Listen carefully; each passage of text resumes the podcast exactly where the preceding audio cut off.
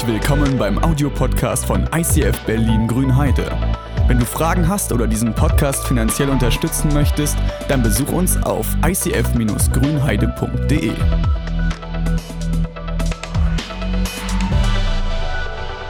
Meistens ist es so, dass ich nach den Konferenzen zurückkomme und denke, jetzt will ich anfangen, ich will tiefer gehen, ich will genauso viel erleben wie die Leute dort mit Gott. Ich will mehr meinen Sinn entdecken. Wozu hat Gott mich geschaffen? Ich will meine Liebe für ihn finden. Ich will sehen, wie wertvoll ich bin und auch wirklich mit voller Leidenschaft nachfolgen. Und dann, wenn ich zu Hause bin, bin ich meistens richtig motiviert und dann stelle ich fest, Mensch, auf der Konferenz war das irgendwie einfacher, wenn da so coole Predigten sind, sehr geile Worship-Lieder und dann, was habe ich zu Hause? Eine Bibel. Mit der lese ich meistens nicht, das ist bei meinen Großeltern, nee, den Eltern meiner Großeltern, die Bibel. Aber oft ist meine Bibel in Gedanken genau so für mich. Ich weiß nicht, wie es dir geht, wenn du das letzte Mal Bibel gelesen hast, aber oft ist bei mir, der, äh, wenn ich an Bibel denke, dieser Gedanke, dieses uralte, antike Buch, was über 1000 Jahre alt ist und warum soll ich mich daran eigentlich orientieren oder warum soll ich darin lesen? Also seit ich zum Glauben gekommen bin, ich habe mit wenigen Dingen Probleme, aber Bibellesen war für mich immer eine große Schwierigkeit. Zum einen, weil ich ein Lesemuffel bin, ich habe schon als Kind nicht gern gelesen, und zum anderen, weil ich jedes Mal denke, Mensch, warum brauche ich, um Gott zu erkennen? Weil ich kann ja auch mit ihm im Gebet sprechen. Warum brauche ich dieses uralte Buch, was zum einen nicht in meiner Zeit geschrieben wurde und zum anderen in einer Kultur, die nicht so wirklich nah an meiner ist. Also vor über 1000 Jahren in Israel, beziehungsweise Neues Testament in Griechenland, so die Ecke, ist ja nicht mein Kulturkreuz. Ich weiß nicht, gibt es noch jemanden so, der manchmal sich denkt, Mensch, heute habe ich nicht so wirklich Bock auf Bibel lesen? Nice. Es geht auch vielen so, die nicht jeden Tag denken, yes, ran ans Buch. Und auch vielen Nichtchristen geht es so. Also Nichtchristen fragen sich ja ständig, Mensch, warum orientiert ihr euch an einem Buch, was so alt ist? Ich meine, also die meisten Menschen richten sich an sich nicht nach, Bibel, äh, nach einem Buch aus, aber dennoch nach einem Buch, was sau alt ist, sau weit zurückliegt und den Geschichten von Leuten erzählt, den Großteil von uns nicht mal kennt. Also, also wenn du nicht gerade die Bibel selber liest, wirst du keine Person davon jemals in einem Geschichtsunterricht haben, eventuell noch ganz am Rande Paulus, wenn es ums Römische Reich geht, aber da hört es dann auch schon auf. Und so war es für mich jedes Mal so ein Ding, dass ich, hm, ich will nicht wirklich Bibel lesen. Und oft stellt man sich auch die Frage, hat diese Bibel wirklich Kraft? Hat diese, kann die Bibel mir irgendwas geben, was ich nicht habe? Kann sie irgendwie einen positiven Einfluss auf mein Leben haben, dass es sich lohnt, das zu lesen? Oder ist es nur so ein alter Schinken?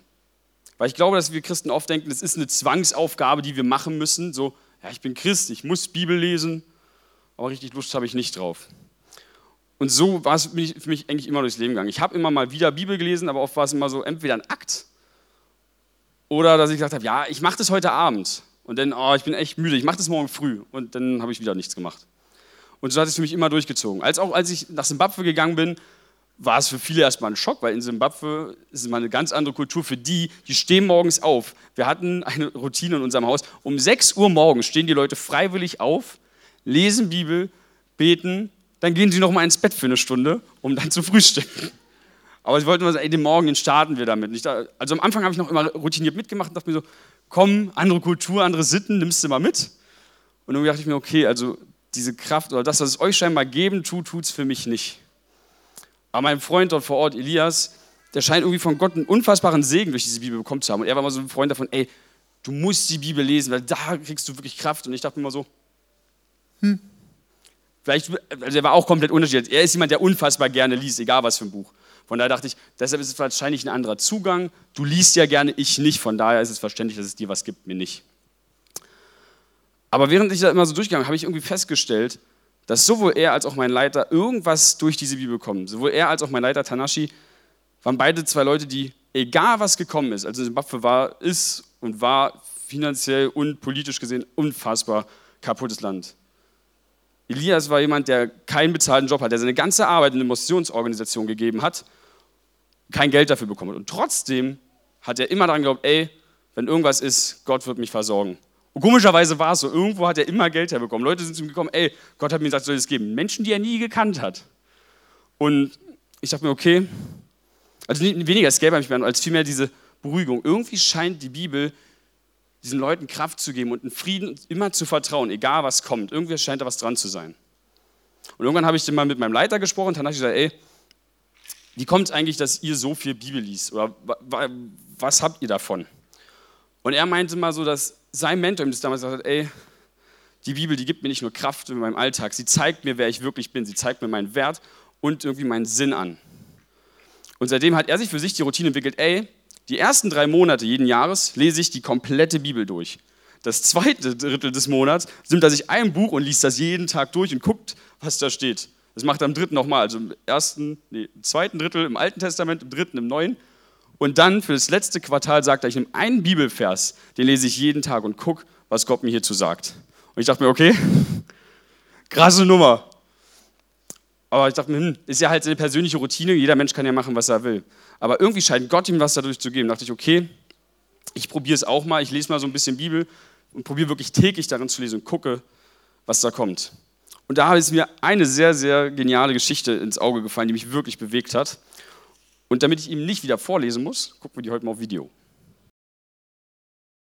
Die Geschichte fand ich deshalb so interessant, weil für mich dort auch das drinsteckt, was wir so oft haben, so ein Desinteresse an der Bibel. Für die war es einfach, vor Josia, sein Vater und sein Großvater haben auch schon die Bibel gehabt, beziehungsweise in dem Fall war es noch das Alte Testament, das war noch nicht da, und so die Gesetze von Moses.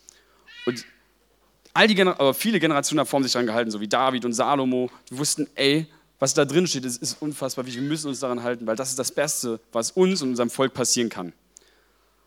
Aber sowohl Josias Vater als auch sein Großvater sind unfassbar gering oder geringschätzend mit diesem Wort umgegangen. Sie haben es für selbstverständlich genommen und haben gedacht, ey, das hat keinen Wert mehr für mich, die alte Schrift packst in die Ecke. Und erst als Josia den Tempel hat reparieren lassen, hat man irgendwo beim Umbau, also man muss sich vorstellen, der Tempel ist das wichtigste Gebäude für die damalige Zeit in Israel gewesen.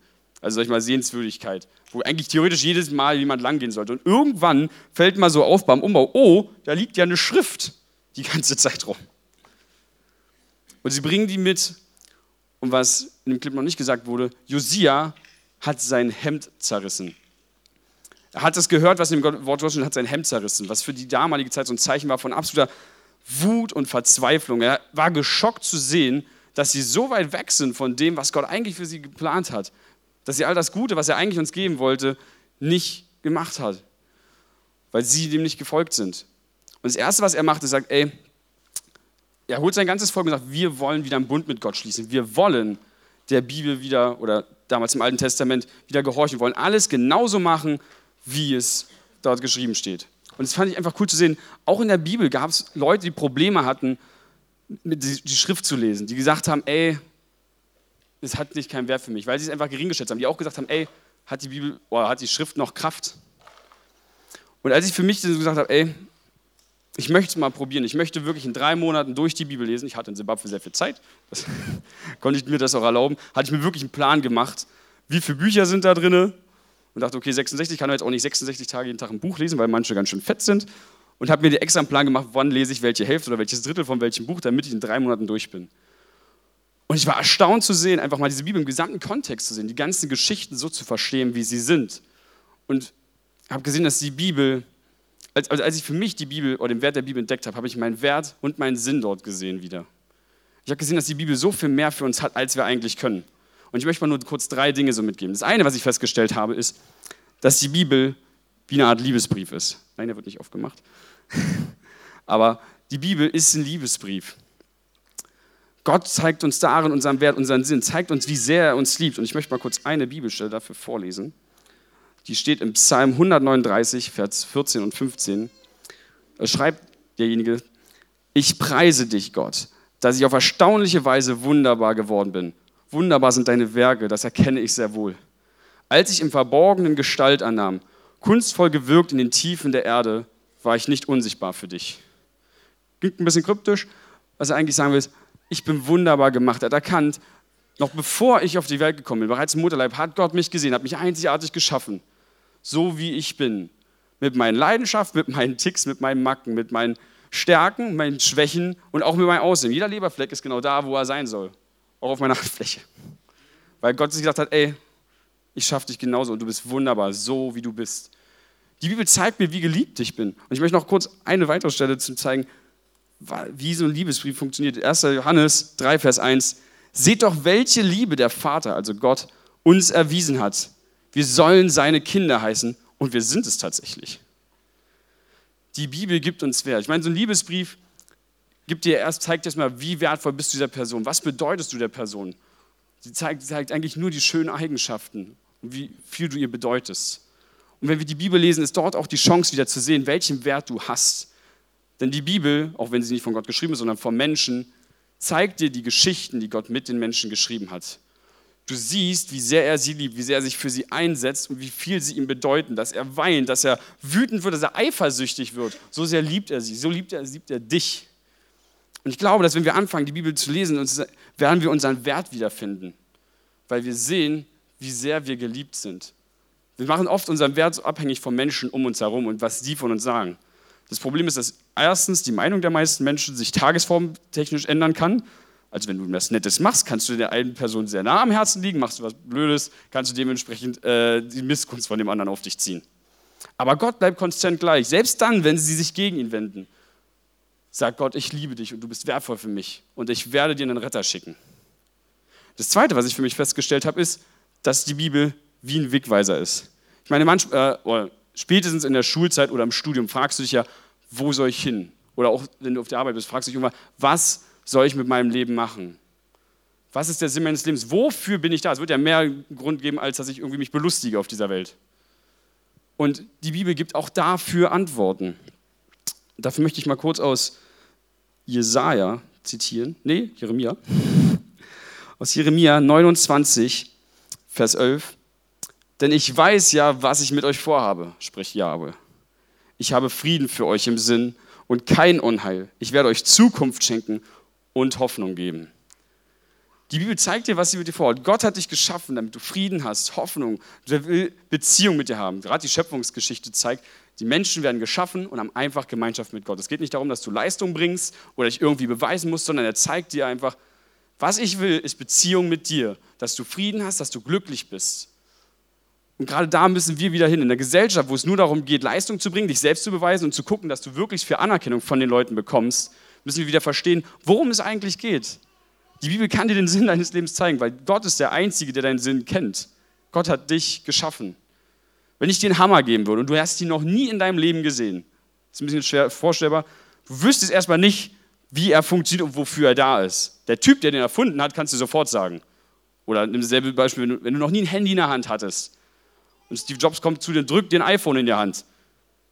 Ich weiß nicht, was du damit machen wirst. Vielleicht denkst du, das Mensch ist ein ganz schön kleines Schneidebrett. Aber er hat es erfunden. Er weiß, wofür das Ding da ist. Und so ist es mit dir.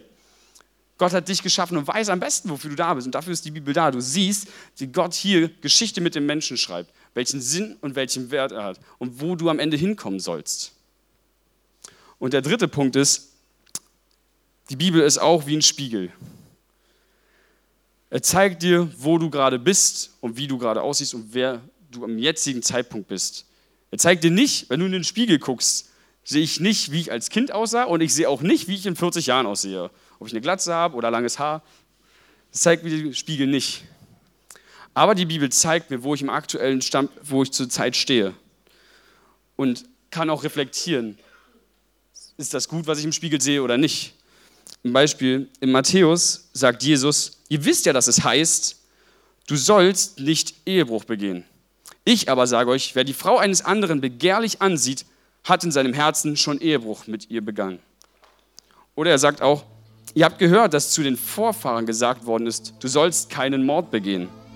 Wer mordet, soll vor Gericht gestellt werden. Ich aber sage euch, schon wer auf seinen Bruder zornig ist, gehört vor Gericht.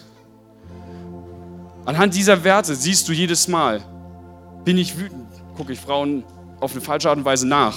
Du kannst reflektieren, bin ich an dem Zustand, wo ich hin soll? Oder mache ich etwas, wo ich weiß, so soll ich nicht leben, weil es mich selbst kaputt macht?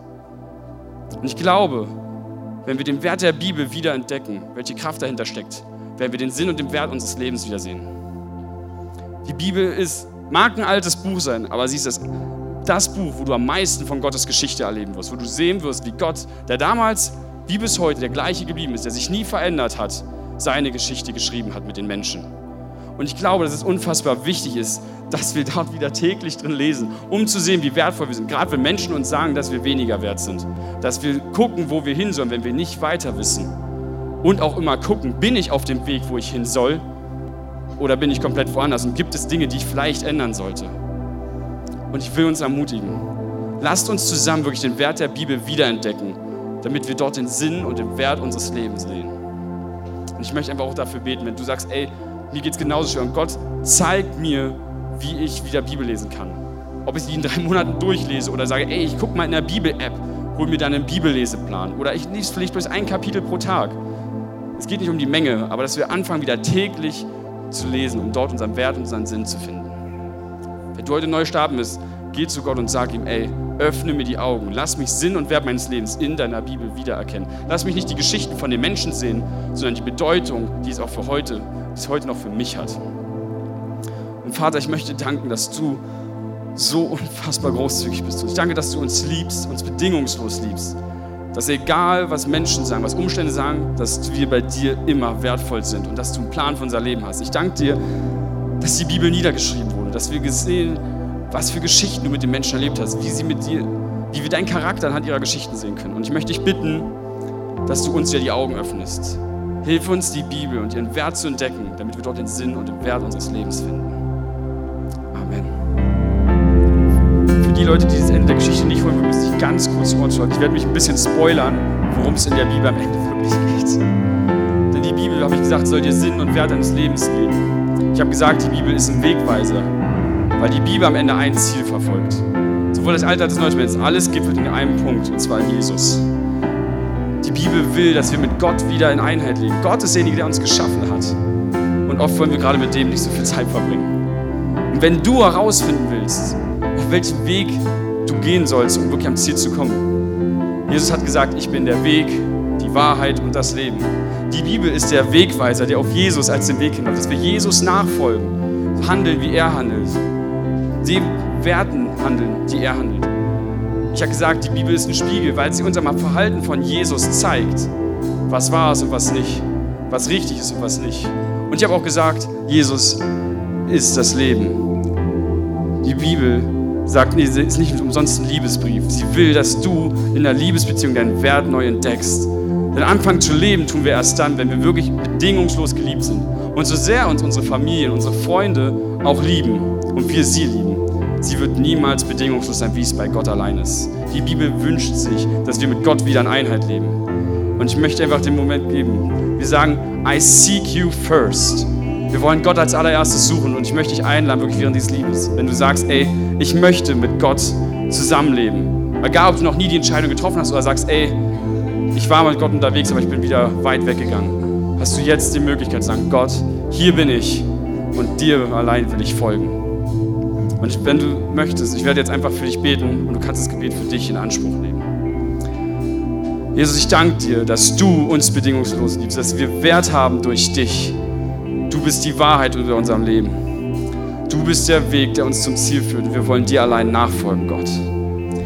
Und ich möchte dich bitten, dass jeder im Raum, der hier ist, der sagt, ich möchte frei werden, frei von Angst, von Scham, von Faulheit, von Wut, von Stolz und von Neid, und sagt, ich will das Leben leben, das du für mich vorgesehen hast, dass du diesen freisetzt, dass du sagst, ja, komm in meine Arme, mein Kind. Und ich möchte dich bitten, dass du ihn wirklich mit deiner Liebe füllst und auf den Weg führst. Amen.